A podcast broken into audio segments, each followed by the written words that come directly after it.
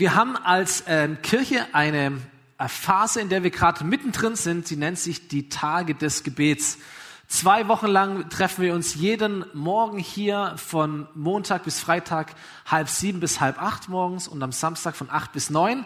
Eine Woche liegt schon hinter uns, eine andere Woche liegt noch vor uns. Und es war eine richtig, richtig gute Zeit, eine besondere Zeit für uns als Kirche. Also wenn du jetzt nicht von der FOMI bist oder so uns am Kennenlernen bist, kannst gern zuhören, ist noch ein bisschen intern äh, am Start, diese Predigt. Das Interessante finde ich, dass ähm, diese Tage des Gebets, die wir jetzt haben, wir haben die zweimal im Jahr, schon ein paar Jahre jetzt, es sind die am schlechtesten besuchten Tage des Gebets, die wir je hatten als FOMI. Aber es sind aus meiner Sicht die, die besten, die intensivsten, die intimsten Tage des Gebets, die wir je hatten. Es macht richtig Spaß, jeden Morgen dabei zu sein, Gott anzubeten, zu singen, die Anliegen auszubreiten und auch Gottes Stimme zu hören. Und ich möchte euch ein paar Impulse einfach weitergeben als Gemeinde, die im Lauf dieser Woche kamen, weil wir haben ja eine Woche lang für die FOMI gebetet. Und wir sind in einer herausfordernden Zeit natürlich, auch als Kirche. Deswegen war es wichtig, dass wir gebetet haben. Und ich danke euch allen, die ihr vor Ort wart. Und ich danke euch allen, die ihr privat gebetet habt, äh, daheim das mitgenommen habt, euch Zeit genommen habt, vielleicht irgendwo im Alltag Gebete zu sprechen, dass wir als ganze Kirche echt am Start sind und ausgerichtet sind auf Jesus. Es kam zum Beispiel der äh, Impuls, ich habe ein Bild mitgebracht von sogenannten Leitschwellen. Ihr kennt die von der Autobahn, ähm, die verengen so eine Fahrbahn und manchmal sind die so umgefahren, weil irgendjemand halt die, die Spur gekreuzt hat. Und eine Person hat diesen, diesen Impuls gehabt, dass es Menschen in unserer Kirche gibt, die wie so umgebogene Leitbegrenzungen sind. Und dass wenn wir beten, dass wir diese Menschen wieder aufrichten. Das fand ich ein total ermutigender Impuls, den du mitnehmen kannst, wenn es dich trifft. Eine andere Person war ähm, da, die äh, diesen Impuls hatte ähm, oder erinnert wurde an die Geschichte, die Jesus erzählt von zehn jungen Frauen, die auf den Bräutigam warten. Manche von uns kennen diese Geschichte. Und diese jungen Frauen warten und warten und warten und warten und es dauert länger, als sie dachten und sie werden müde und der Bräutigam verspätet sich, aus welchem Grund auch immer, und sie schlafen ein. Und als der Bräutigam kommt, sind sie nicht bereit. Und der Impuls, den wir von Gott verspürt haben für die Gemeinde, war, dass es okay ist, wenn wir müde sind. Und viele von uns sind müde. Auch viele Mitarbeiter von uns sind müde. Einfach, es ist anstrengend. Es ist eine anstrengende Zeit, persönlich, privat und dann auch noch in dem Dienst zu sein. Und es ist okay, dass du müde bist, aber es ist nicht okay, wenn du einschläfst. Es ist nicht gut, wenn du einstehst, weil Gott hat etwas vor. Jesus möchte auch in unserer Mitte und durch uns etwas Großes tun und dafür wollen wir bereit sein, auch als Gemeinde. Okay? Wiederum eine andere Person hat diesen Impuls gehabt, während dem Gebet ist ihre rechte Hand eingeschlafen. Und ich wundere mich so, ich war im Lobpreis und auf einmal fängt sie so an, so rumzuzittern und ich dachte, was geht mit dir? Ähm, und dann war aber der Impuls, sie sagt es dann nachher, ich habe gemerkt, meine Hand ist eingeschlafen während dem Gebet. Und während sie so drüber nachdenkt, merkt sie, das ist nicht jetzt nur, dass einfach ihre Hand einschläft, sondern es ist ein prophetischer Gedanke Gottes, dass es Menschen einfach gibt, auch in unserer Mitte, die sind eingeschlafen. Und der Grund dafür ist, dass du nicht gut durchblutet bist. Dass die Kraft Gottes, die Gegenwart Gottes, der Heilige Geist, dich nicht durchbluten kann oder nicht durchblutet hat oder irgendetwas abgeschnitten wurde, und dass Gott dich aufwecken möchte, wie wir es gerade auch im Lied zum Ausdruck gebracht haben. Dass Gott dich aufwecken möchte und dass manchmal sogar dein Leben richtig durchgeschüttelt wird mit dem einzigen Zweck, dass du wieder aufwachst, dass du erweckt wirst und dass Gott deine Aufmerksamkeit wieder bekommt, weil er etwas mit dir und mit uns bewegen möchte. Und das waren so ein paar Impulse, die gekommen sind und ich platziere es einfach, weil diese Zeit ist eine besondere Zeit, ist eine schwere Zeit, aber Gott ist am Start. Und es soll uns ermutigen, ihr Lieben, Gott ist am Start. Und wir glauben und wir beten, dass weiter große Dinge auch passieren, dass Gott noch was vorhat. Weil für Gott gibt es nicht eine gute oder eine schlechte Zeit, sondern für Gott ist jede Zeit eine Zeit, wo er regiert und wo er an Menschen dran ist und wo er auch seine Kirche voranbringen möchte. Die Wege sind manchmal unterschiedlich, aber es ist immer eine gute Zeit, wenn man mit Jesus unterwegs ist. Also sei ermutigt. Sei ermutigt. Und ich möchte dich ermutigen, dass du in der zweiten Woche am Start bist. Genauso am Start wie in der ersten Woche, aber vielleicht sogar noch eine Schippe drauflegst. Vielleicht kommst du morgens zu dieser Zeit, vielleicht baust du es dir doch irgendwie ein. Wir werden die nächsten Tage beten für unsere Stadt, für unser Land, für unseren Landkreis, für die Welt, für Europa. Wichtige Themen. Und du hast den Gebetsplan auf deinem Stühlen. Du findest sie auf unserer Homepage fomi.de slash Gebet. Im aktuellen Newsletter findest du sie. So, du hast keine gute Begründung, nicht dabei zu sein, auf welche Art auch immer, privat oder hier präsent vor Ort. Ich freue mich, wenn du dabei bist. Ich werde nie vergessen, wie ich ähm, auf irgendeiner Leiterkonferenz Pastor Russell Evans gehört habe. Er ist der leitende Pastor der Blended Shakers Church in Australien. Und er hat in dieser Predigt ähm, diesen Satz gesagt, den ich mir notiert habe.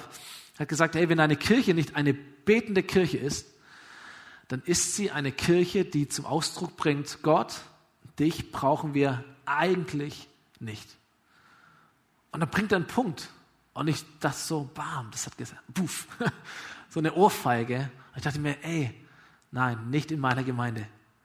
Nicht in meiner Kirche. Deswegen beten wir und deswegen ermutige ich dich, mach Gebet zu einer Priorität, auch in deiner, in deinem Leben und in dieser Woche.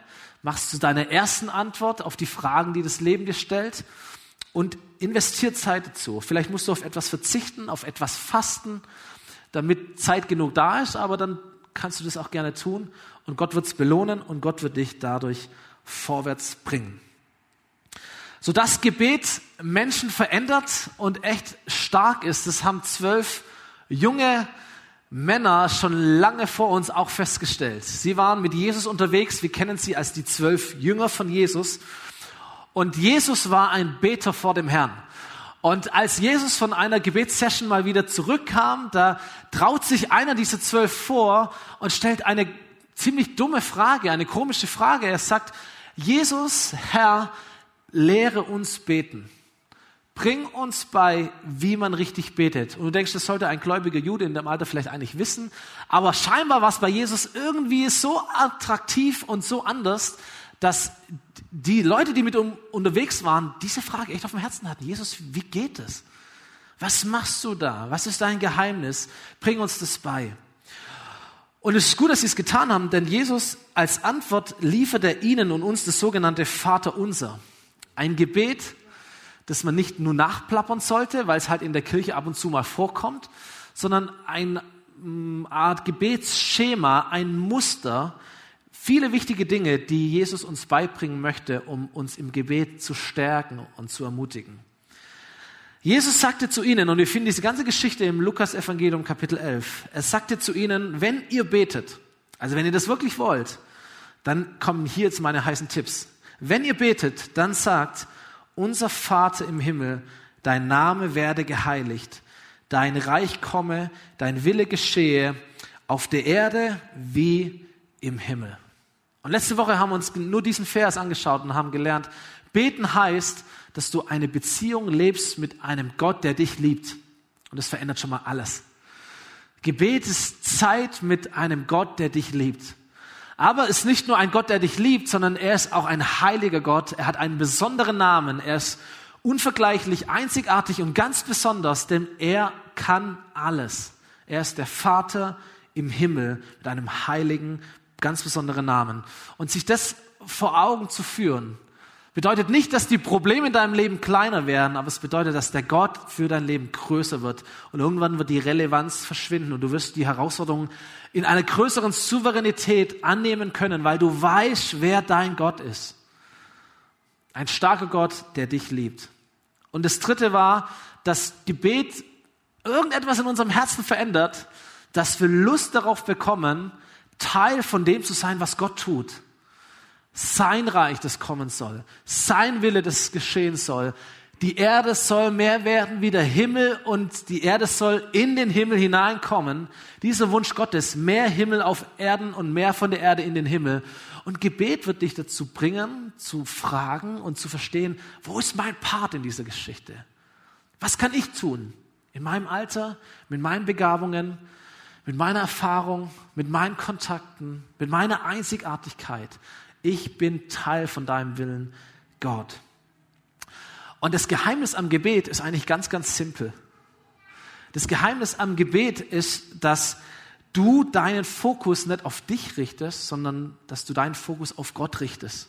Deswegen beginnt auch dieses Gebet nicht mit dir, sondern mit dem Vater im Himmel und mit seinem Willen und mit seinem Namen und mit seinem Reich. Wenn wir beten, wir reden ganz oft und fangen mit uns an. Und Jesus sagt, ey, wenn ihr wirklich beten wollt, fangt nicht mit euch an, sondern richtet euren Fokus auf Gott und Gott wird seinen Fokus auf euch richten. Das ist das Geheimnis, warum Gebet uns verändert. Wir richten unseren Fokus auf ihn, der seinen Fokus schon lange auf uns gerichtet hat. Und deswegen fährt Jesus fort und erklärt den Menschen damals und heute nicht nur zu wem wir beten, sondern für was wir auch beten können und dass wir ganz konkrete Erwartungen haben können, wenn wir zu Gott kommen und beten. Er sagt, betet, unser tägliches Brot gib uns heute und vergib uns unsere Schuld, wie auch wir vergeben unseren Schuldigern und führe uns nicht in Versuchung, sondern erlöse uns von dem Bösen. So laut Jesus sind drei Bedürfnisse ganz zentral wichtig und jeden Tag solltest du genau dafür beten, nämlich Versorgung, Vergebung und Erlösung. Das sind die drei Gebete, die Jesus vorstellt. Er sagt, unser tägliches Brot gib uns heute. Und darin ermutigt er alle seine Zuhörer, damals wie heute, jeden Tag Gott für das zu fragen, was man braucht, aber ihm auch Tag für Tag zu vertrauen, dass er all das hat und all das gibt, was du brauchst. Das tägliche Brot. Und äh, die Zuhörer damals und viele von uns heute, die kennen die Geschichte vom täglichen Brot. Die Geschichte war noch viel, viel weiter in der Vergangenheit. Das Volk Israel war in Gefangenschaft in Ägypten, wurde befreit, lief 40 Jahre durch eine Wüste, circa eine Million Menschen, Riesenwanderung durch die Wüste. Und Gott hat dieses Volk, sein Volk, Tag für Tag versorgt. Immer wenn die Leute aufgestanden sind morgens, war der ganze Boden bedeckt mit einem Brot vom Himmel, so nennen sie es, Manna, Himmelsbrot. Gott lässt es regnen und jeden Tag aufs Neue war das da. So, es gab ein paar Schwaben unter den äh, Israeliten, die waren natürlich ganz clever und die haben gesagt, hey, wir holen unsere Tupperdosen raus, wir sammeln erstmal ein, wer weiß, ob es wieder was gibt. Wer weiß, ob Gott wirklich zu seinem Versprechen steht. Wer weiß, ob es morgen immer noch so gut schmeckt. Komm, wir konservieren, wir sparen, wir nehmen das mal irgendwie und packen das weg. Und die Geschichte geht so weiter, dass all das Brot, das konserviert wurde, schlecht geworden ist. Und die Message war, ey, ihr, die ihr zu Gott gehört, ihr könnt sicher sein, jeden Tag ist Gott neu da. Und jeden Tag ist Gott frisch da für dich. So Brot ist wahrscheinlich gar nicht dein Problem heute. Wir leben in einer anderen Zeit. Wir gehen zum Bäcker, wenn wir Brot haben wollen. Aber was du vielleicht brauchst, ist jeden Tag eine frische Portion an Mut. Oder? Eine frische Portion an Kraft eine frische Portion Weisheit für die Gespräche, die du führst. Eine frische Portion Liebe oder Ruhe oder Frieden. Eine Begegnung mit Jesus. Jeden Sonntag beten wir hier als Team und sagen, wir wollen Gott, dass jeder, der hier Teil des Gottesdienstes ist, anders herausgeht oder abschaltet, wie er eingeschaltet hat oder reingekommen ist. Eine frische Begegnung. Leute, hab Hunger danach. Manchmal leben wir so in der Vergangenheit und sagen, ja, früher habe ich Gott erlebt, boah, was für Wunder, Wunder war es. Und so meine Eltern und Großeltern. Aber sag dir, Gott ist heute da für dich. Und du kannst ihn heute genauso erleben und frisch erleben. Gott ist nicht eingeschlafen. Gott kann sich auch ein paar Sachen neu ausdenken. Gott lebt im Hier und Jetzt und nicht in der Vergangenheit. Andere von uns, die leben nicht in der Vergangenheit, die leben im Morgen. Auch das kenne ich voll gut. Das, du sitzt zwar hier, aber dein, dein Kopf ist morgen. Weil morgen beginnt die Schule wieder. Und morgen ist dein Urlaub vorbei. Und morgen bist du vielleicht, ist dein Start an der Uni. Und morgen kommen die neuen Corona-Regeln in Baden-Württemberg. Und Gott sagt, hey, wo bist du? Ich bin hier. Wo bist du? Und deine Antwort wäre, ich bin schon im Morgen. Ich bin schon wo auch immer. Und Gott fordert dich heraus und sagt, sei täglich. Sei heute da. Sei heute da. Und morgen ist ein anderer Tag. Morgen wird auch einmal ein heute sein und dann werde ich wieder frisch für dich da sein. Dann werde ich wieder neu für dich da sein. Aber jetzt konzentrier dich und entspann dich und bete um das, was du heute brauchst. Das ist eine ganz schöne Herausforderung für uns, äh, vor allem auch für uns Deutschen. Dieses tägliche Brot, das hält uns nämlich ganz schön eng an Jesus dran. Jeden Tag aufs Neue ihn zu suchen, ihn zu fragen. Dieses tägliche Brot macht uns auch abhängig von ihm, gell? dass wir es halt nicht konservieren können, dass wir nicht Speicher haben für die nächsten Wochen, sondern jeden Tag aufs Neue erwartet Gott von uns, dass wir kommen. Aber das Coole dabei ist, dass dadurch Gott dir auch eine Möglichkeit gibt, ihn jeden Tag neu zu erleben. Das ist das Abenteuer, das Christen Nachfolge nennen. Jeden Tag eine Möglichkeit zu wachsen. Jeden Tag eine Chance, ihn zu erleben. Jeden Tag eine, eine, eine Möglichkeit, frisch mit Jesus zu sein. Nicht abgestanden, nicht traditionell, sondern frisch mit Jesus zu sein. Das Zweite, was wir täglich brauchen, ist Vergebung für uns und für andere. Vergib uns unsere Schuld, wie auch wir vergeben unseren Schuldigern. Vermutlich geht kein Tag vorüber, zumindest in meinem Leben, wo ich nicht irgendetwas denke oder sage oder tue, das nicht zu dem passt, was Gott möchte. Das ist das, was die Bibel Schuld nennt oder Sünde nennt.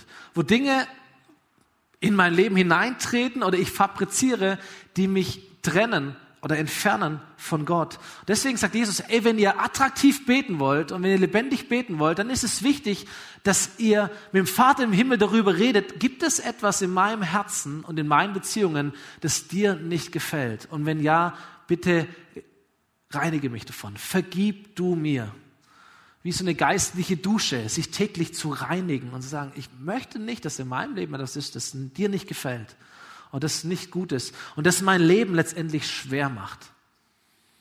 Deswegen ist es nicht nur die Vergebung, die Gott uns gibt, sondern es ist auch die Vergebung, die wir anderen geben. Bitte vergib uns unsere Schuld, wie auch wir vergeben unseren Schuldigern. Und das ist eine Gefahr, die wir auch haben. Weil nicht nur wir treffen immer den richtigen Ton. Nicht nur wir haben die schlechten Gedanken, sondern andere haben das in Bezug auf uns genauso. Das sind die Gespräche, die dich nachts wach halten. Kennst du das? Und denkst, oh, was, warum, warum, hat, warum hat die das gesagt? Ah, wie hätte ich reagieren sollen? Wie trete ich der morgen jetzt wieder unter die Augen? Und dann wälzt du dich nach links und nach rechts und du merkst, das macht dein Leben richtig wie ein Stein auf deiner Seele.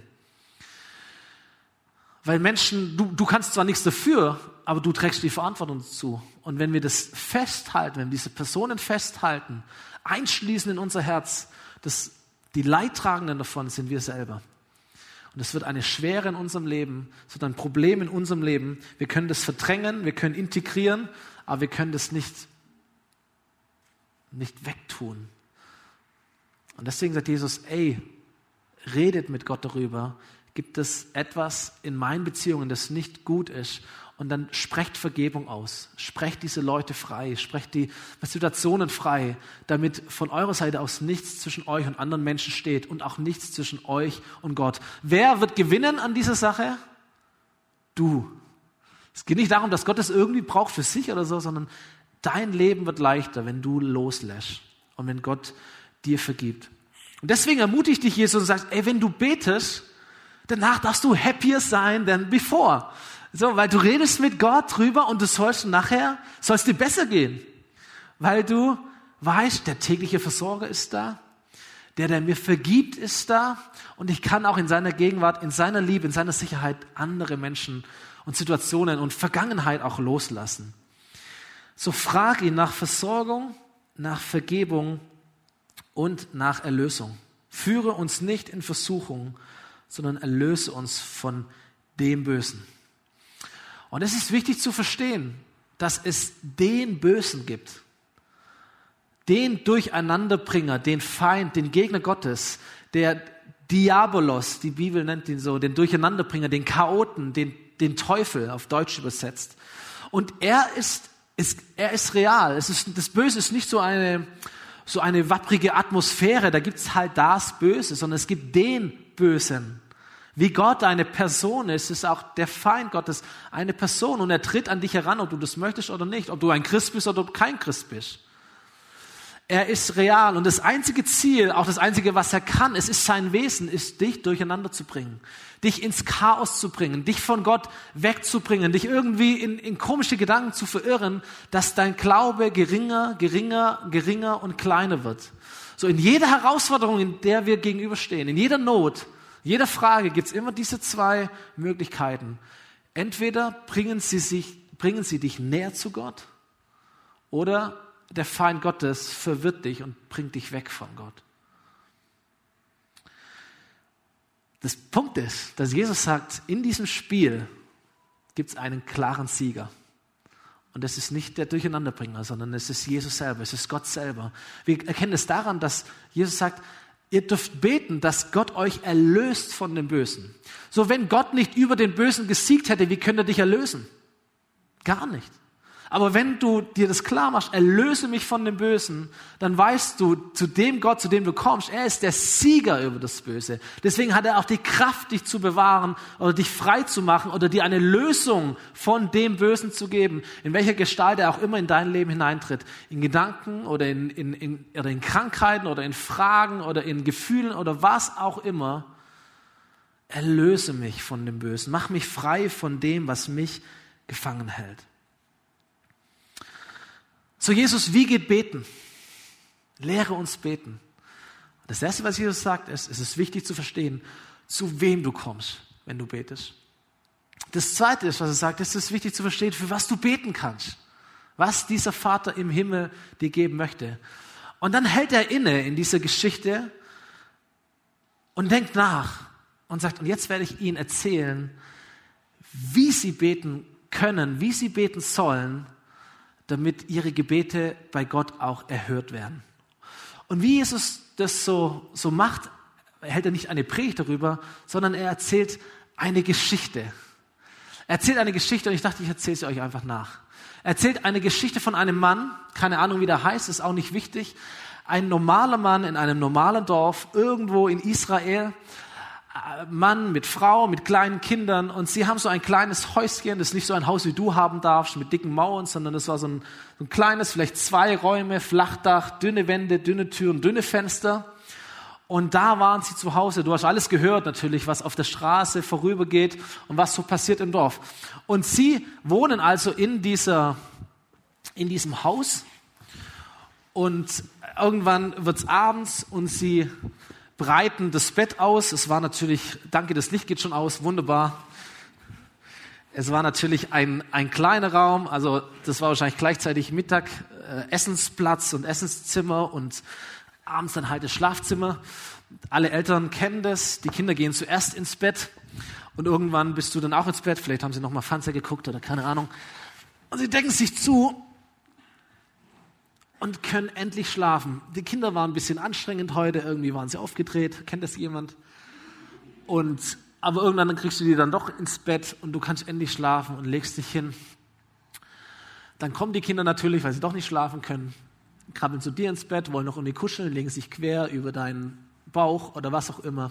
Aber irgendwann, du hast natürlich nicht mehr so viel Platz, aber sie liegen links und rechts, alles ist okay und du kannst endlich einschlafen. Das war die Geschichte von diesem Mann. Bis zu einem Moment, wo er sich ein bisschen umdreht und merkt, dass er an der Tür klopft. Und er reagiert einfach gar nicht, macht einfach gar nichts, ist nicht da. Psst, psst, hey, hey, hallo, bist du da? Nein, ich bin nicht da, ich bin nicht da.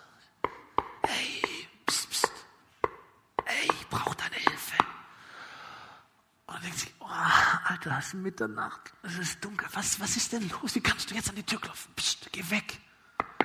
Nein, ich brauche dich jetzt. Jetzt sofort. Oh, es kann so dringend sein, dass du jetzt mitten in der Nacht was brauchst. Komm morgen wieder, es reicht. Nein, jetzt. Hey, mach mal, mach die Tür auf. Nein, ich mach die Tür jetzt nicht auf. Es ist abgeschlossen, alles ist zu. Geh schlafen. Bitte mach mal die Tür auf. Mach die Tür. Nein, ich kann nicht aufstehen. Wenn ich aufstehe, fallen die Kinder aus dem Bett, dann gibt es Geschrei, dann ist die Nacht rum, dann ist der Tag kaputt. Du weißt gar nicht, was es bedeutet. Ich kann das nicht, geh weg, komm morgen wieder. Nein, ich brauche dich jetzt, ich brauche dich jetzt. Mach mal die Tür auf, komm. Oh. Und der Mann merkt, pff, womit habe ich das verdient? Und er fragt, was, um was geht's? Was ist dein, was ist so mega dringend, was ist so wichtig, dass du jetzt nicht aufhören kannst zu klopfen? Und der Freund sagt zu ihm, du, leih mir drei Brote. Ich habe unerwartet Besuch bekommen und ich habe nichts im Haus, was ich ihm anbieten könnte. Das war die Geschichte. Dankeschön.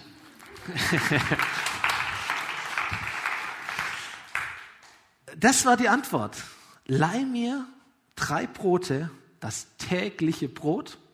Leih mir drei Brote. Ich habe unerwartet Besuch bekommen. Ich habe nichts im Haus, was ich ihm anbieten könnte. So erzählt Jesus die Geschichte. Und als ich das gelesen habe, dachte ich mir, wie oft geht es uns so, dass wir unerwartet Besuch bekommen in unserem Leben und wir haben nichts im Haus, um dem gegenüber zu treten. Die Corona-Pandemie ist unerwartet über diese Welt gekommen. Da haben wir unerwartet Besuch bekommen und da war nichts im Haus, nicht vorbereitet, niemand hat es wahrgenommen, niemand hat es gesehen, niemand wusste genau, was wir tun müssen und jetzt stolpern wir irgendwie seit anderthalb Jahren vorwärts. Das sind die Momente, wo das Leben unerwartet zu Besuch bekommt. Kennst du so etwas? Der 11. September war, war gestern der 20. Jahrestag. Die Leute gingen arbeiten, Ganz normal, wie jeden Tag auch. Und dann kommt etwas Böses unerwartet und ein ganzes Land und damit eine ganze Welt gerät in eine Schockstarre. Und da ist nichts im Haus, um dem irgendwie zu begegnen. Nichts im Köcher, nichts, nichts vorbereitet. Mein Vater war letztes Jahr Routinenuntersuchung beim Urologen. Wie jedes halbe Jahr. Und er geht rein gesund, kommt raus mit der Diagnose Prostatakrebs. Unerwartet. Unerwartet. Hast nicht kommen sehen. Kommt vor. Niemand schuld. Es ist einfach so. Mitten in der Nacht, wo du es nicht denkst. Und du hast nichts im Haus. Keine Antworten. Was machen wir jetzt? Was bedeutet das? Wie geht es weiter? Was kommt auf uns zu? Nichts im Haus, was ich ihm anbieten könnte. Gespräche, die du führst, auf einmal sagt jemand, du, ich mag nicht mehr ich höre auf. Ich will mich scheiden lassen. Ich liebe dich nicht mehr. Ich kündige. Ich bin raus. Und denkst, was? Was? Dinge, die unerwartet zu Besuch kommen und du hast nichts im Haus. Bist nicht vorbereitet darauf. Und Jesus sagt, erzählt diese Geschichte und sagt, das eine ist sicher. Selbst wenn dieser Mann nicht aufstehen und dem Mann etwas geben will, weil er sein Freund ist, so wird er schließlich doch aus seinem Bett steigen und ihm alles Nötige geben, weil der andere so unverschämt ist und ihm einfach keine Ruhe lässt. Und dann kommt ein Vers, den die Christen unter uns kennen. Jesus sagt, darum, darum sage ich euch, bittet Gott und er wird euch geben, sucht und ihr werdet finden, klopft an und euch wird die Tür geöffnet. Und diese drei Verben ist in der griechischen Übersetzung, also im urtextlichen Sinn, sind diese Verben in einer Zeitform geschrieben, die eine immer wiederkehrende Handlung ausdrückt. Also was Jesus eigentlich sagt, ist, Leute, betet und betet und betet und betet und euch wird gegeben und sucht ihn und sucht und sucht und sucht und sucht bis sie findet und klopft an und klopft an und klopft an und klopft an, bis Gott aufsteht, an eine Reaktion zeigt. Das ist die Art und Weise, wie ihr beten solltet. Betet unverschämt. Lasst Gott keine Ruhe mit euren Anliegen. Und denkst, darf er das? Kann man so mit Gott reden? Und ich glaube, dass Jesus hier ausdrückt, ja, betet schamlos und lasst Gott keine Ruhe. Dieses Wort unverschämt, Anadaya auf Griechisch, bedeutet schamlos, hemmungslos, rücksichtslos. Es kommt nur einmal vor im Neuen Testament und ist ein negatives Wort. Es ist kein gutes Wort. Hemmungslos, schamlos, rücksichtslos. Aber in diesem Sinne ist es positiv. Jesus sagt, wenn du zu Gott Vater im Himmel sagen kannst, dann gibt es für dich keinen Grund, oder dann andersrum, dann kannst du ohne Hemmungen, ohne Scham und ohne Rücksicht beten. Du kannst beten, wann du willst und wo du willst und wie du willst und auch was du willst. Und bete bitte mit einer Beharrlichkeit, mit einem Mut, mit einer Frechheit, bis Gott eine Reaktion zeigt. Das finde ich schon richtig krass. Nochmal, Jesus, wie geht beten? Also du musst wissen, zu wem du betest, du musst wissen, was du betest. Und dann, Leute, ohne Rücksicht auf Verluste, Vollgas. Bis Gott handelt, dürft ihr beten, ohne Scham. Warum? Weil es ist der Vater im Himmel. Es ist der Vater im Himmel. Das Ding ist, weißt du, warum unverschämte Gebete so wichtig sind? Weil sie ein Zeichen sind für eine intakte Beziehung, wo du sein kannst, wie du bist. Wo du dich nicht verstellen musst, wo du nicht irgendwie fromm tun musst, sondern wo du sein kannst, wie du bist. Da möchte ich zum, zum Ende hin noch ein paar Dinge sagen. Scham ist nämlich etwas, das immer Grenzen setzt. Und in vielen Punkten ist es sogar sehr, sehr gut, dass wir diese Grenzen haben. Ich werde nie auf die Idee kommen, äh, äh, nackt vor euch hier rumzutanzen. Warum? Ich empfinde Scham darüber. Es wäre mir peinlich, es wäre mir unangenehm.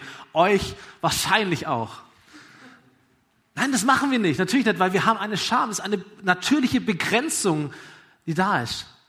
Und da ist es auch sehr, sehr gut. Aber wenn es ums Gebet geht, sollten wir keine Begrenzungen haben. Deswegen unverschämt zu beten, keine Begrenzungen zu haben, zu einem grenzenlosen Gott zu kommen, dem alles möglich ist, und du ziehst die Mauern hoch, nicht gut.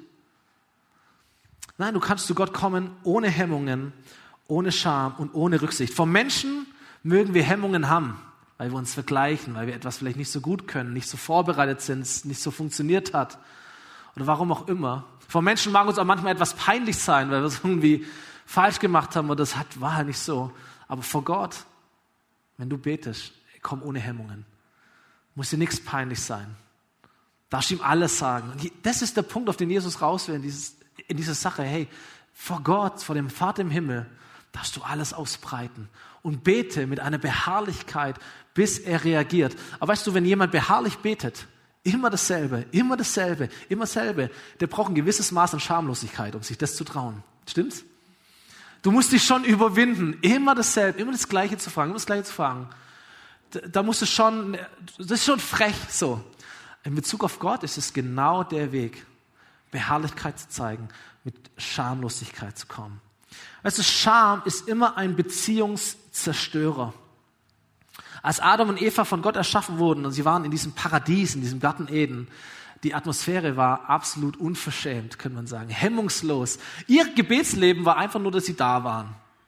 Und mit Gott, weiß ich auch nicht, mit Gott Zeit verbracht haben, einfach da waren und Gott war auch da. Aber dann kommt der Böse, tatsächlich, da kommt der Durcheinanderbringer, hier sehen wir sein Werk. Und er bringt ihnen so einen dummen Gedanken irgendwie bei, verdreht ihnen den Kopf und sie treffen eine Entscheidung, ihr Leben doch besser in die eigene Hand zu nehmen. Und eigentlich auch so ähnlich wie Gott sein zu wollen. Und dann heißt es in der Bibel, in diesem Augenblick wurden den beiden die Augen geöffnet und sie bemerken auf einmal, dass sie nackt waren. Davor haben sie sich nicht geschämt, aber jetzt fangen sie an, sich zu schämen dafür. Deshalb flochten sie Feigenblätter zusammen und machen sich Lendenschutze. Und als es am Abend kühl wurde, hörten sie Gott den Herrn im Garten umhergehen. Aber da, wo sie immer dazugekommen sind, heißt es jetzt, da versteckten sie sich zwischen den Bäumen, weil sie sich geschämt haben. Und Gott, der Herr, rief nach Adam, wo bist du, Mensch? Und dieser antwortete, als ich deine Schritte im Garten hörte, habe ich mich versteckt. Warum? Ich hatte Angst, weil ich nackt war. Wir merken, Scham trennt von Gott. Und sich vor Gott zu verstecken, ist genau das Gegenteil von zu Gott zu kommen.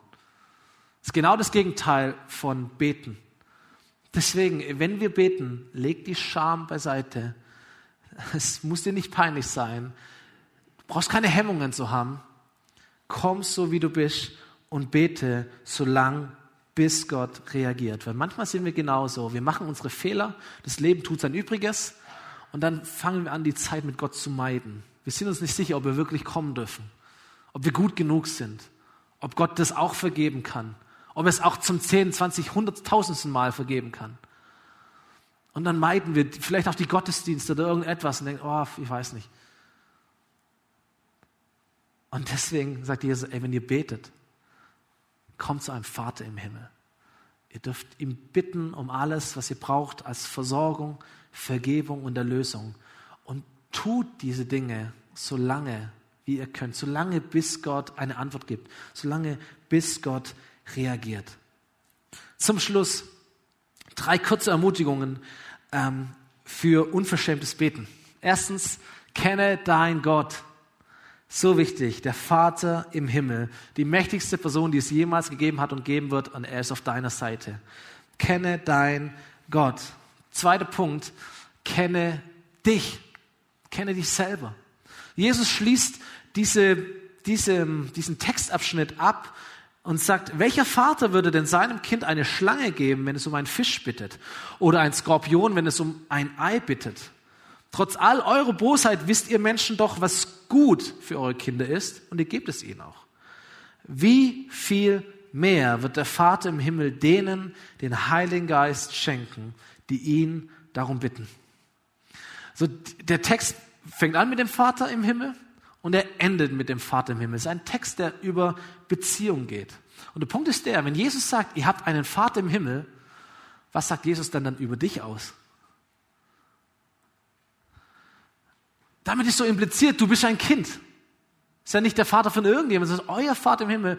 Ihr als meine Nachfolge, ihr seid seine Kinder, ein geliebtes Kind Gottes, ein geliebter Freund, eine geliebte Freundin, ein geliebter Sohn, eine geliebte Tochter Gottes. Weißt du, und wenn Scham Beziehung killt, Liebe baut Beziehung auf. Liebe baut Beziehung auf. Du bist ein geliebtes Kind Gottes und Gott ist ein liebender Vater. Und deswegen, dritter Punkt, kannst du beharrlich beten, ohne dich überhaupt zu schämen. Groß zu beten, mutig zu beten, kreativ zu beten, verrückt zu beten, hemmungslos zu beten, ohne dass du schlechte Konsequenzen erwartest. Oh, darf ich das Gott sagen? War das jetzt das richtige Wort? Ah, vor Menschen haben wir das ja manchmal so, oh, ich habe es falsch ausgedrückt, sorry. Kein Problem bei Gott. Kein Problem bei Gott. Immer und immer wieder nach der Sache zu fragen. Ben darf nach vorne kommen für das letzte Lied. Jesus sagt, ich sage euch, bittet Gott und er wird euch geben. Sucht, ihr werdet finden, klopft an und euch wird die Tür geöffnet. Und er sagt, das ist so ein allgemeines Versprechen Gottes. Und dann guckt er sich diese zwölf an und sagt, hey übrigens, das gilt für dich, für dich, für dich. Denn jeder, der bittet, bekommt. Jeder, der sucht, findet. Und jedem, der anklopft, wird geöffnet. So, es ist nicht nur eine Botschaft für alle, sondern es ist für jeden. Jesus wiederholt hier nicht den Punkt nochmal, sagt einfach zwei Verse dasselbe, sondern etwas Allgemeines wird es auf einmal zoom, hineingezoomt ins persönliche Leben. Es gilt auch dir. Jedem, der bittet, bekommt. Jeder, der sucht, findet. Jedem, der anklopft, der wird geöffnet. Dem wird geöffnet. Ja, wir singen dieses Lied, Good, Good Father. So gut, so ein einfacher Text. Ein guter, guter Vater. Und wer bin ich? Ein geliebtes Kind. Ich bin geliebt von dir. Das ist mein Wert, das ist meine Identität. Lass uns dazu aufstehen, ähm, jetzt nochmal diesen Moment zu nehmen. Bevor wir das tun, möchte ich dir die Möglichkeit geben, ein Kind Gottes zu werden. Wir denken ja manchmal, wir wissen alle Kinder Gottes so auf dieser Welt, aber die Bibel erzählt uns etwas anderes. Die Bibel erzählt, dass alle Menschen Geschöpfe Gottes sind. Und dann sagt sie im Johannesevangelium Kapitel 1, als sie darüber erzählt, dass Jesus auf diese Welt gekommen ist, dann sagt sie, all den Menschen, die Jesus aufgenommen haben in ihr Leben, all denen gab er das Recht, dass sie Kinder Gottes heißen dürfen. Das bedeutet, nicht jeder Mensch ist automatisch ein Kind Gottes, nur weil er ein Mensch ist. Er ist ein Geschöpf Gottes, ein geliebtes Geschöpf, ohne Frage. Aber Kind zu sein, ist ein Beziehungsaspekt. Und eine Beziehung, die muss entstehen und eingegangen werden. Der Vater im Himmel, der ist da. Jesus ist am Kreuz gestorben für alle Sorten von Sünde, Schuld und Krankheit und was auch immer dich trennt von Gott dem Vater. Deswegen ist auch die Hand Gottes ausgestreckt. Der Weg ist frei. Aber ob du in eine Beziehung zu diesem Gott eintrittst, das entscheidest immer noch du. Gott zwingt dich dazu nicht. Gott wirbt um dein Herz. Er bereitet dir den Weg, aber ob du diesen Weg gehst, ob du von einem Geschöpf Gottes zu einem Kind Gottes wirst, das entscheidest immer noch du. Und deswegen möchte ich dir diese Entscheidung geben, heute hier vor Ort, aber auch im Livestream oder in der Übertragung, wo auch immer du diese Predigt verfolgst, dass wenn du da bist und du sagst, ich möchte in diese Arme des Vaters laufen, ich möchte zu Gott Vater sagen können, aus ganzem Herzen, ich möchte ein Kind Gottes werden, dann ist heute der Moment, wo du dich entscheiden kannst. Und vielleicht können wir alle mal die Augen zumachen, dass wir so eine gewisse persönliche, intime Atmosphäre haben. Weil ich fragen möchte, ob jemand da ist, der diese Entscheidung jetzt treffen möchte. Am Ende dieser Predigt, du merkst, du bist angesprochen, Gott arbeitet an dir, wie auch immer du das bezeichnest, du spürst es. Und du merkst, heute ist mein Tag, wo ich als ein Geschöpf Gottes hier reinkommen bin, aber als ein Kind Gottes nach Hause gehe. Und ich möchte dieses Gebet, das Vater uns beten, wirklich mit einem Herzen als Tochter oder als Sohn. Ist mein Vater im Himmel. Und wenn es dein Wunsch ist, dann darfst du mir kurz deine Hand zeigen, damit ich ein Gebet mit uns beten kann, das dir einfach hilft, diese Entscheidung zu treffen. Ist da jemand da heute unter uns? Ja, danke schön.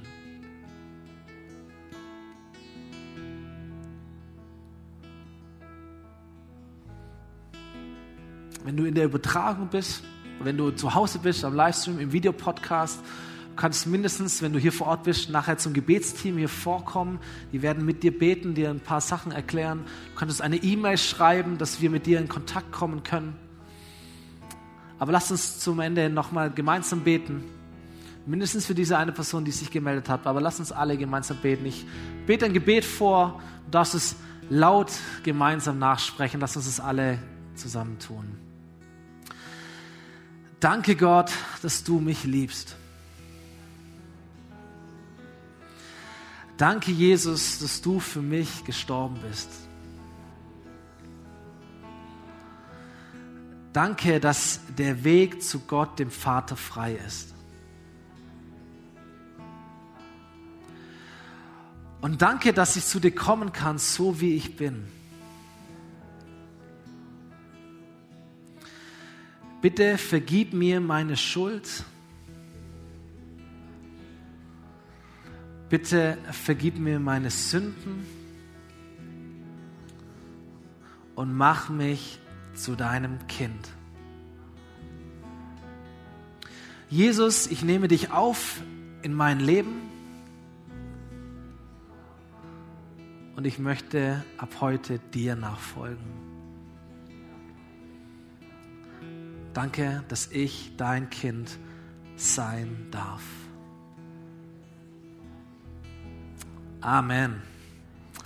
Amen. Amen. Leute, lasst uns singen. You're a good, good Father.